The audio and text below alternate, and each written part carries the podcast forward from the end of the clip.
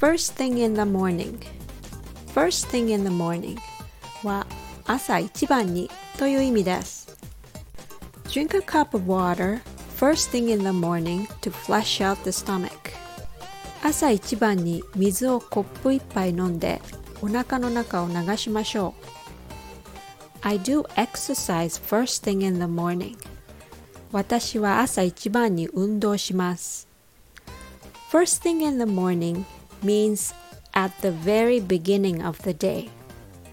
What do you do first thing in the morning? I thank each morning I got up to a new day. I used to exercise, but I stopped doing that a while ago.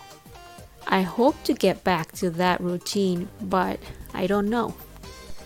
Anyways, it's good to start your days with positive thoughts and attitudes. And also, it's good to start your day listening to English to set the tone for the day. So stay tuned and keep listening to my lessons.